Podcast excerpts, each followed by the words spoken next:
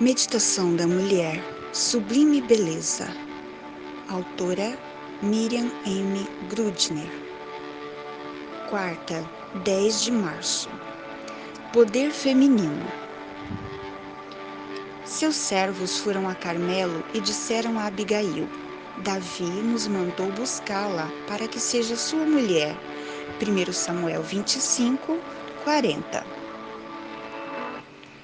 Abigail era uma bela e bondosa mulher do Oriente Médio. Seu nome significa motivo de alegria. Ela era casada com Nabal, um fazendeiro rico, mas mal-humorado, grosseiro e beberrão, cujo nome significa tolo, malvado, insensato. Era a época da tosquia das ovelhas. Nessas ocasiões, dava-se uma festa com muita comida, bebida e presentes aos tosquiadores. Próximo das terras de Nabal estava Davi, perseguido por Saul. Davi havia protegido os trabalhadores de Nabal dos ataques de vândalos e ladrões e nunca cobrara nada por isso. Agora precisava de mantimento para si e seus homens, e mandou dez homens falarem com Nabal. De forma gentil e educada, eles lhe explicaram a situação. Nabal respondeu grosseiramente aos homens. Era costume do povo da região tratar bem os estrangeiros, e quando Davi soube do desprezo demonstrado por Nabal, quis vingança organizou quatrocentos guerreiros e pediu que o acompanhassem. Destruiria Nabal e todos os homens de sua casa. Um dos servos de Nabal contou a Abigail sobre o perigo que corriam. Abigail pensou e agiu rápido.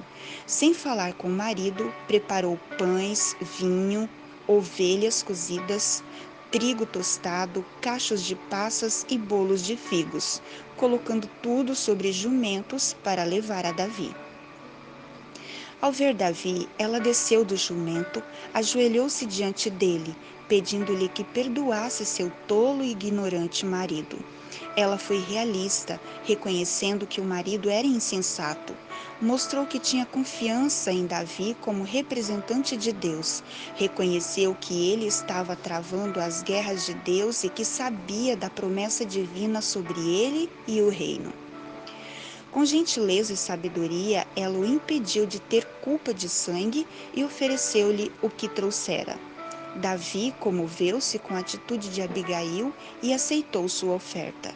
Abigail retornou para casa e no dia seguinte contou ao marido sobre os riscos que correram e como tudo terminara bem.